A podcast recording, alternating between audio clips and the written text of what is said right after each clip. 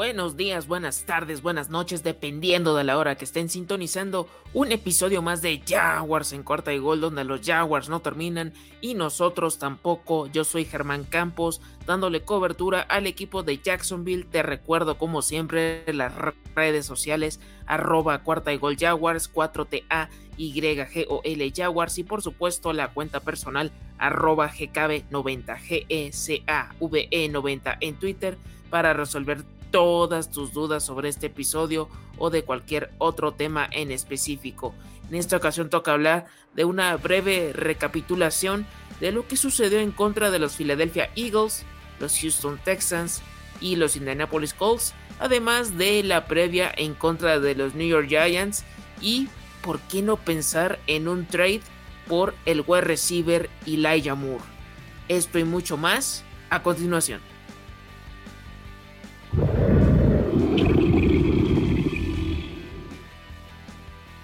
Ahora sí, aterrizando a lo que nos corresponde, pues vamos a hablar de lo que ha sucedido en estas primeras seis semanas para la franquicia de Florida, que cómo se ve ya tan lejano ese liderato en semana 3 con récord de dos victorias, una derrota, tras vapulear de forma categórica a Los Ángeles Chargers. Y en semana 4 creo que se veía muy viable, era posible el poder competir en contra de los Philadelphia Eagles que llegaban en calidad de invicto en ese momento.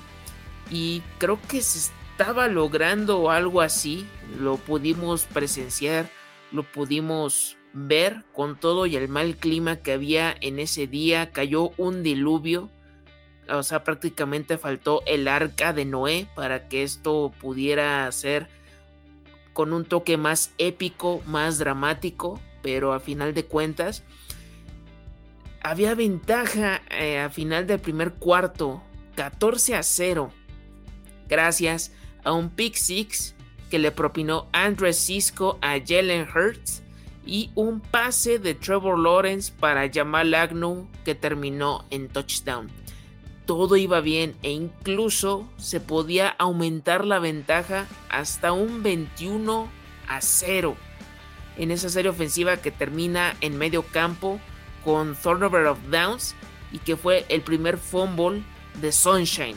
Y ese momentum lo aprovechó el equipo de la conferencia nacional y los de Nick Siriani no perdonaron además de sufrir la baja del tackle defensivo Foley Fatukasi, eh, pues se vino toda esta revolución por parte de Miles Sanders, que tuvo dos touchdowns por tierra.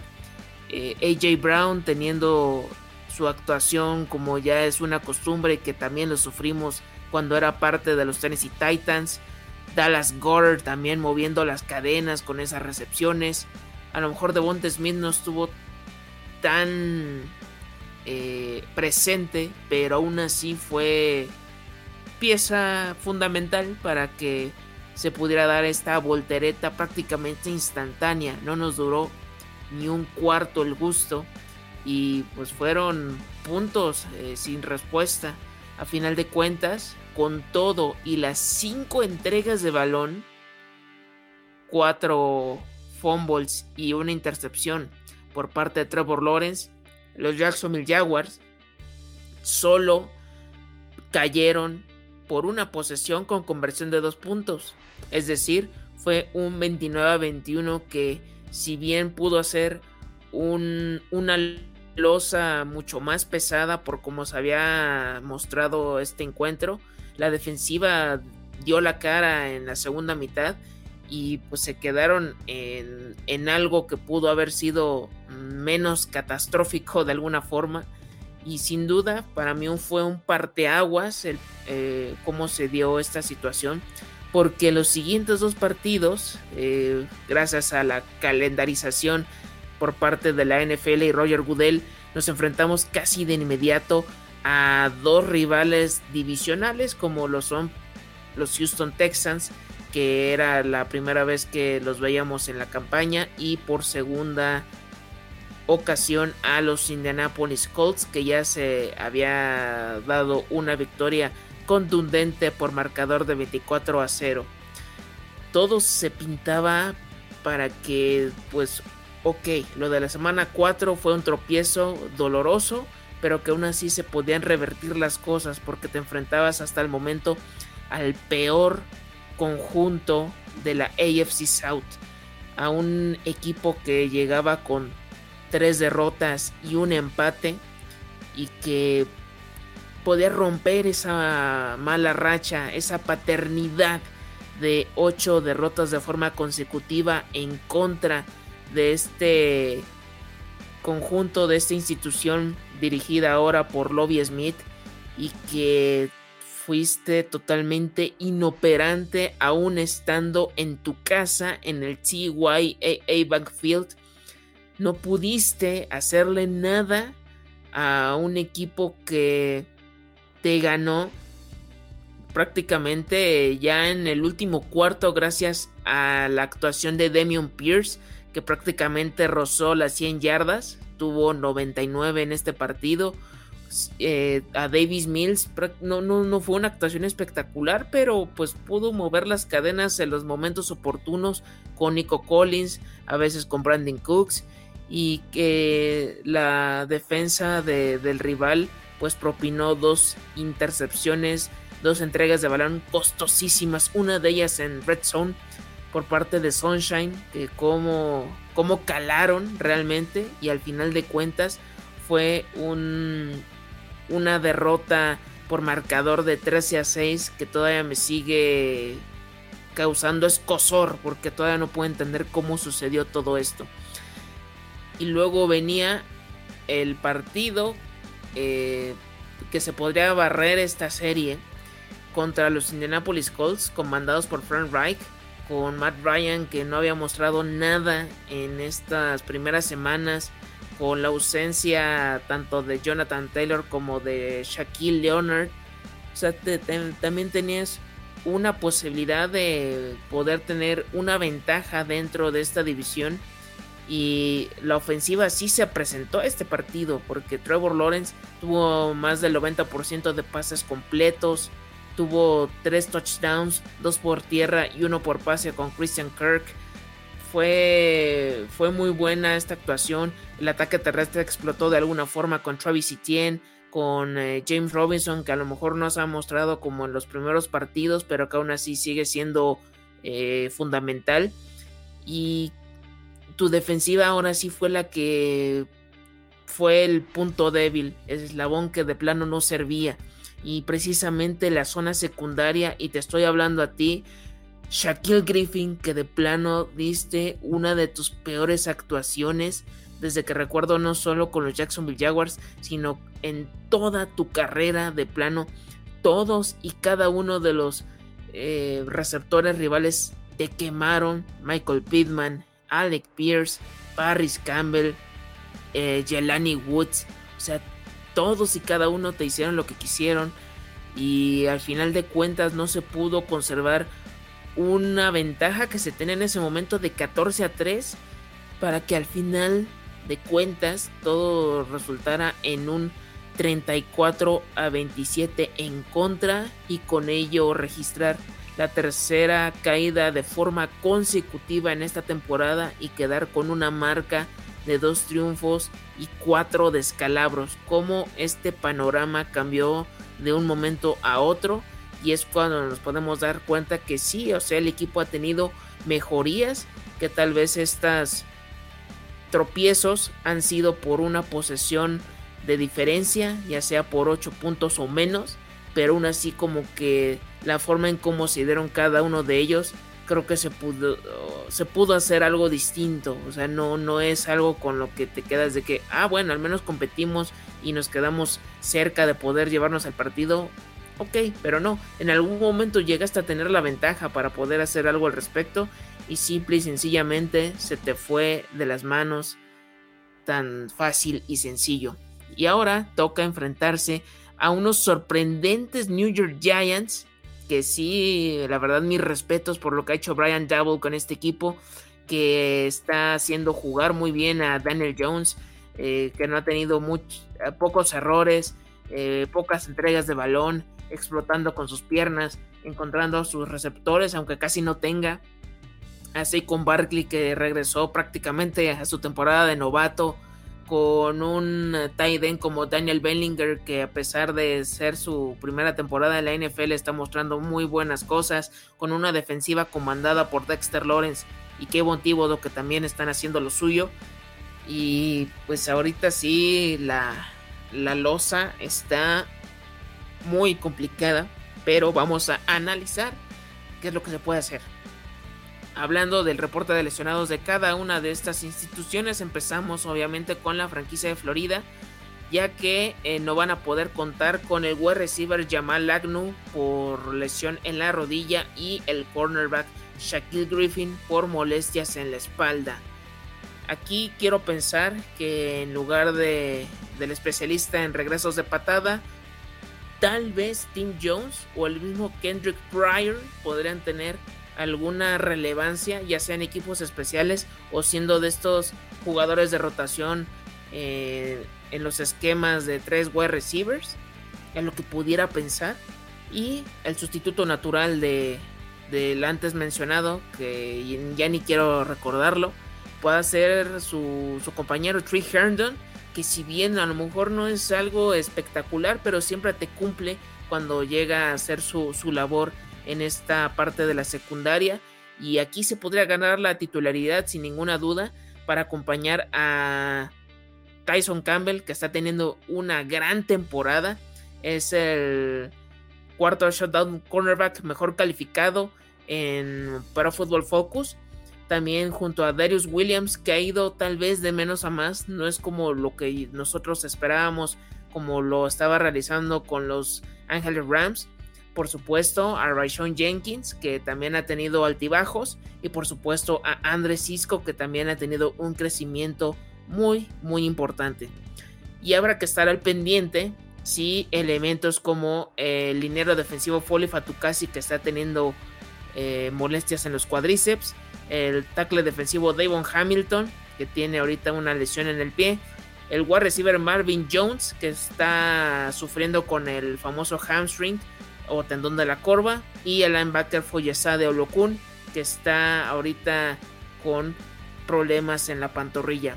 Todos ellos son cuestionables y ojalá que los cuatro puedan estar presentes para este encuentro de la semana 7. Vámonos ahora con el rival, con los New York Giants. Ellos eh, es casi una réplica, una calca de los jugadores que no estuvieron presentes contra los Baltimore Ravens en semana 6 y aquí estos son los jugadores que están fuera de combate. El primero de ellos, el wide receiver Kenny Goladay por problemas en la rodilla, un jugador que de plano ha decepcionado no solo a la afición de la Gran Manzana, sino en general en toda la, la NFL. Ya es no es ni la sombra de lo que podía realizar con los Detroit Lions.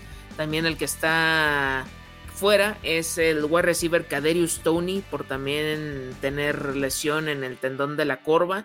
Me llama la atención porque podría ser un buen segundo año para este receptor.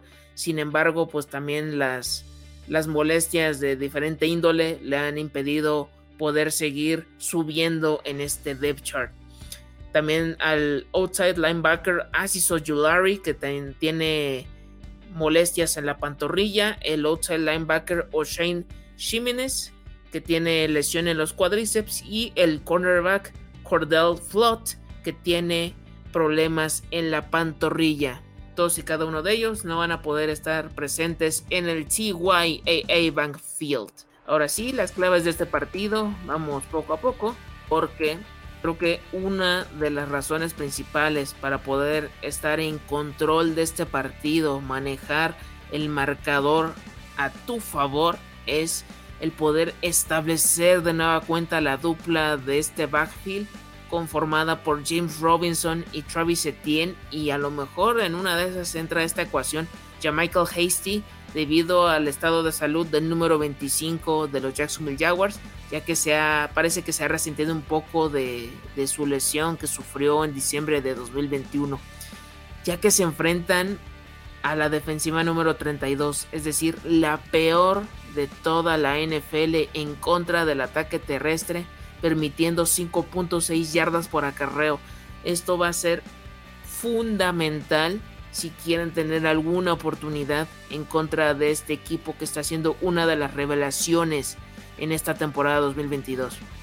Y por supuesto, eh, Trevor Lawrence, si bien ha estado teniendo muy buena química con jugadores como Christian Kirk, como Say Jones, como el mismo Ivan Ingram, también necesita mover sus piernas, recurrir a ellas. Ya lo hizo en contra de los Indianapolis Colts en semana 6 eh, poder hacer incluso touchdowns por tierra y también que sea esta herramienta para poder conseguir cuartas oportunidades porque en los últimos partidos Doug Peterson se le ha jugado sea como sea estando dentro de su territorio o en ya estando en el área del rival y muchas veces no se han conseguido por tratar de hacer jugadas que no ese play calling no favorece pues puedes hacer un coreback sneak tan sencillo como eso, porque creo que eh, Sunshine puede realizar eh, esta labor sin ningún problema. Ahorita Lamar Jackson sufrió en demasía en el partido anterior, ya que no tuvo pases de touchdowns, sufrió una intercepción, tuvo un coreback rating muy bajo y si bien hizo daño por tierra, pero por aire, esta defensiva se está comportando a la altura tanto en zona de, del front seven como en su secundaria. Entonces, tal vez no veamos tantos pases de Trevor Lawrence, pero que esta va a ser una clave que pueda tratar de salirse de la bolsa y conseguir estas jugadas con sus piernas. Y por supuesto, la línea ofensiva, ahorita esta baja de, de Ben Barch, como, como pesa, se pierde toda la temporada. Y ahorita Tyler Shadley eh, Walker Little o el que esté ahorita disponible para poder ejercer esta parte de, guardia izquierdo eh, junto a todos los demás, ¿no? Cam Robinson, Luke Forner, el mismo Brandon Scherf y Jawan Taylor tienen que transformarse en una muralla para poder contener a Lech Kayvon Thibodeau que está haciendo también una sensación eh, como esta selección top y el tackle defensivo Dexter Lawrence, que ahorita está siendo el líder de esta defensiva de el equipo de la Gran Manzana. Así que cuidado con eso, porque sí, sí tengo temor que ahorita en los últimos partidos están permitiendo muchos sacks en, en contra de, de Sunshine. Así que aguas. Y vamos con la parte de la defensiva. Obviamente es algo muy evidente pero tienen que lograr frenar a como de lugar, cueste lo que cueste, a Saquon Barkley. Este es el corazón de esta ofensiva.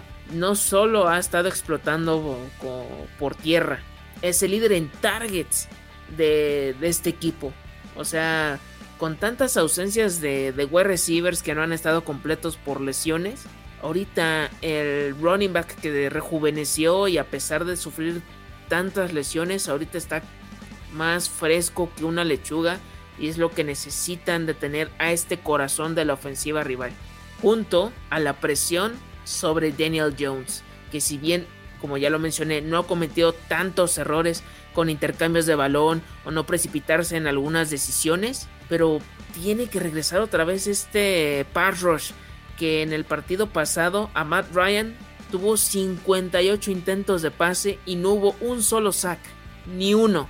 Y por favor, Trevon Walker, Josh Allen, Arden Key, Roy Robertson Harris, si están disponibles Devon Hamilton y Foley Fatukasi, requieren el poder eh, hacer esta, estos sacks. Si se puede, fumbles y por qué no, hasta intercepciones. Y como ya lo mencioné también hace unos minutos, Tree Herdon junto a esta secundaria deben anular a como de lugar también a los wide receivers. Wandale Robinson, que es un receptor novato que tuvo pocos snaps en la semana pasada, pero que tiene muy buenas condiciones a pesar de su estatura. Darius Slayton, un viejo conocido de este equipo que estaba hundidísimo en el depth chart y ahorita está siendo relevante ante tantas eh, bajas. Rich James, que en algún momento tuvo un partido espectacular con los San Francisco 49ers hace una o dos temporadas. Y como ya también ya lo dije, el Titan Daniel Bellinger. O sea, sí tienen que ser prácticamente perfectos como reloj suizo si es que quieren seguir pensando en algún momento en playoffs. Y en conclusión de este encuentro, creo que será un choque con pocos puntos. Y estoy seguro que se va a definir por una posición de diferencia, ya sea de 8 puntos o menos. Y esto lo quiero recalcar, y más por lo que se han ido mostrando en los últimos partidos. Por increíble que parezca, los Jacksonville Jaguars son favoritos por 3 puntos en las casas de apuestas y los New York Giants van como underdogs yo espero y creo que Doc Peterson sí puede romper esta buena racha, recomponer este camino. Y mi pronóstico creo que va a ser eh, Jacksonville Jaguars 23, New York Giants 20. Pero, y me duele decirlo, pero no me extrañaría que los comandados por Brian Double puedan llevarse el triunfo y con ello llegar a una marca de 6 uno y seguir siendo una sorpresa en esta temporada 2022. Pero eh, antes de continuar, quiero saber de ustedes cuál es su, marcador ideal en este partido. ¿Creen que vamos a salir de, de este hoyo y cavando? ¿O todo va a seguir en caída libre y no hay freno de mano? Déjenlo ahí en, en redes sociales, ya lo saben, arroba cuarta y Jaguars, 4TA, YGOL Jaguars y por supuesto la cuenta personal arroba GKB90, GSAVE90 en Twitter. Ahorita vamos a seguir con este tema que va a estar muy, muy llamativo.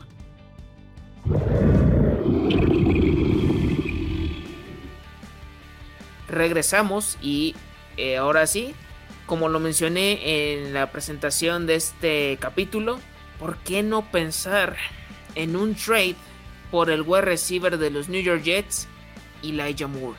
El jugador en esta semana exigió su intercambio debido a que ha estado siendo poco utilizado por Robert Salah.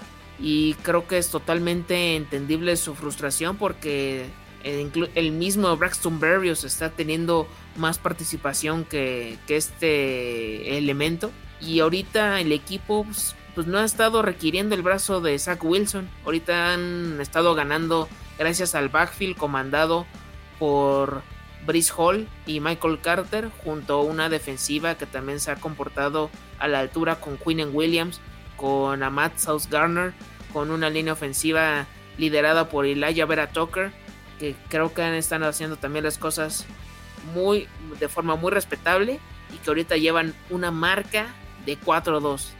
Ellos, lo puedo decir desde ahorita, están creo que un año o hasta dos adelantados a nosotros en esta reconstrucción y tratar de evitar que sigan teniendo estas temporadas para el olvido, por no decir otra cosa, eh, dentro de su, de su institución y más que son tan exigentes en la ciudad de Nueva York.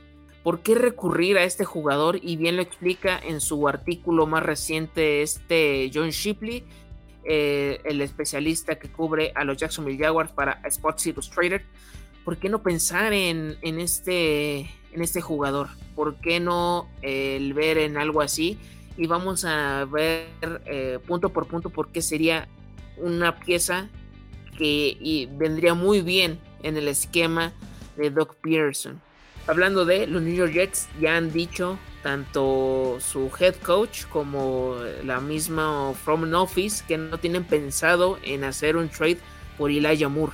Pero si llega una oferta llamativa, no dudaría que ahorita pudieran salir de, de los Jets.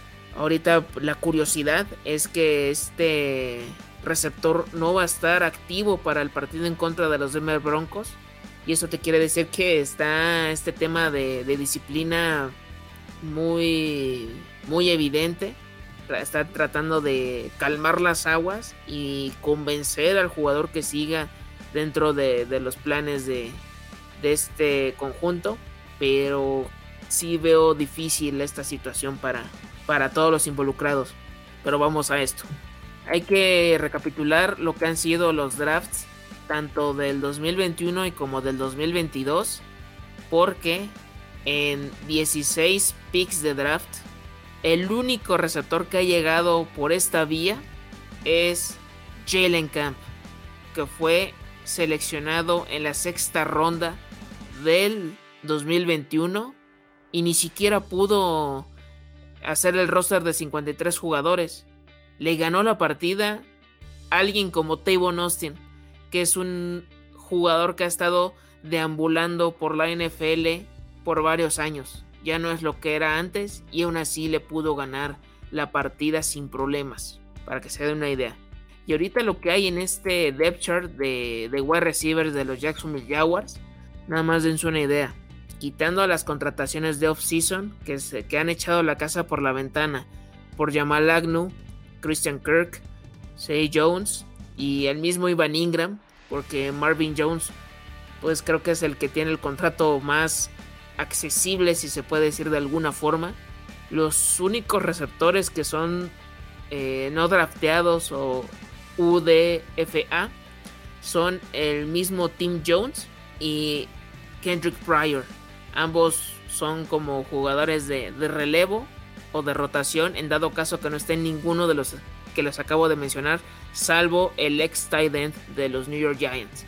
Es lo único que hay, no hay más. Y hasta la semana 3 pues todo se veía bien de que no, pues esto está funcionando a la perfección, no hay ningún problema, eh, hicieron bien en darles esos contratazos a estos elementos, pero de la semana 4 hasta la actualidad pues la, la situación ha cambiado de forma drástica.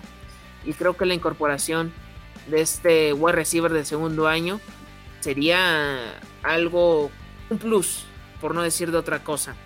Porque va, va, vean esta, esta situación. Tal vez es un eh, jugador pequeño, mide 5-10, pero se ganó muchos, muchos targets el año pasado. Se podrá convertir en un receptor X sin ningún problema tiene hasta el momento el 72.6% de snaps disputados con el equipo de Zach Wilson y puede ser un arma profunda. Eh, este jugador vio o ha visto el 27% de sus targets en trayectorias de 20 o más yardas. Si bien Trevor Lawrence a lo mejor no se especializa en lanzar de forma profunda, pero sería este jugador que le podría imprimir este, esta confianza de poder eh, soltar el brazo y buscarlo en estas trayectorias, si no profundas, pero de, de un mediano alcance, por decirlo así. Y pues creo que Marvin Jones y Say Jones los han tratado de colocar como este tipo de jugadores, pero no han sido a lo mejor lo que se ha esperado. Y el mismo Christian Kirk, pues es un wide receiver más de slot, es donde tiene más impacto este, este receptor y sin duda lo de Elijah Moore ayudaría mucho a este, a este equipo porque también en las últimas semanas, además de que eh, la situación ha cambiado debido al récord que ahorita se tiene, creo que, ¿cómo, le cómo les puedo explicar? se han dado lesiones y ahorita el tridente no ha estado completo y el recurrir tanto a Tim Jones como a Kendrick Pryor también no es algo que me anime mucho porque siento que son jugadores que a la siguiente temporada pueden ser cortados de forma eh, sencilla porque no están teniendo un contratos tan grandes. Y hay que considerar que Marvin Jones se convierte en agente libre en 2023. Ya la edad pesa y creo que el, conseguir a un jugador de este estilo pues también te va a ayudar a, solventar la parte de, del salary cap, porque no vas a estar invirtiendo mucho por él en dado caso que llegue a irse a la franquicia de Florida, porque en dado caso que llegue a darse, eh, teniendo en cuenta que tiene todavía contrato de dos años y medio como rookie, como novato, en 2023 apenas ganaría 2.438.298 dólares y para 2024 2.844.681 dólares. Prácticamente nada por un jugador realmente explosivo y versátil. Eso es un ganar-ganar para los Jacksonville Jaguars sin problemas. Porque si ya dieron estos, este dinero, estos billetazos por este cuerpo de wide receivers que hay actualmente. ¿Por qué no hacerlo? ¿Por qué no apostar en un talento que ahorita está siendo desperdiciado por Robert Salah? Y ahorita dar un plus, sabiendo que ahorita Elijah Moore estaría acompañado el próximo año de, Christian Kirk. de, de Say Jones. Y a ver si se queda Jamal Agnew. O sea, yo sí eh, iría con todas las canicas. Eh, poniendo los huevos en el yunque, si se puede decir la expresión, por este jugador. Porque cuando mucho, ¿qué les podrías estar ofrecer a, este equipo revelación? Una tercera ronda. Y sabes que un jugador de tercera ronda es muy difícil que llegue a tener un impacto tan gradual o tan fuerte en su primer año. O sea, siendo la posición que ustedes me digan, cuando mucho running back, que es la que más se adapta. Pero, ¿qué más eh, quieres o puedes pedir? Porque ahorita también siguen con ese tema de que otro jugador que en su momento les costó o que les pidió un trade, eh, más bien fue Denzel Mims, un jugador ya de tercer año que las lesiones y una enfermedad estomacal lo han alejado poco a poco de, de este roster y que le ha costado trabajo porque es de la anterior administración de los New York Jets y ahorita pues sigue también en esta e, en el limbo porque sigue esperando el poder ver irse a otro lado cambiar de aires descubrir nuevos horizontes y creo que también a Elijah Moore eh, el mismo AJ Brown eh, a través de su Twitter puso free Elijah Moore o sea también está de acuerdo sabiendo todo lo que pasó con este wide receiver ahorita de los Philadelphia Eagles de la manera en cómo se fue de los Tennessee Titans o sea, para semana 8 no me extrañaría que ya este, este elemento ya se fuera a otro equipo. Y qué mejor que, que se dé para estar eh, en, este equipo de los Jacksonville Jaguars. ¿Qué más yo daría por tratar de que estuviera en este, en este roster? Y a lo mejor, no sé, sacrificar a, a un a jugadores tal vez de, de la del practice squad, de los que son de rotación o los que ahorita no han cumplido las expectativas, no lo sé.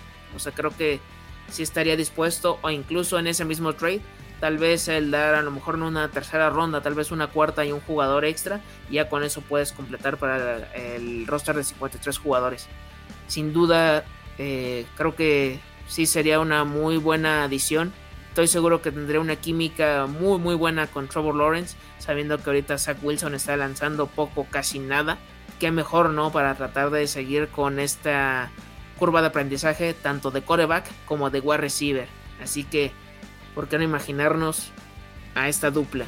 Solo háganse esa idea, imaginémonos cosas chingonas, vamos a pensar en ese mantra. Pero esta es la situación del wide receiver y la Moore.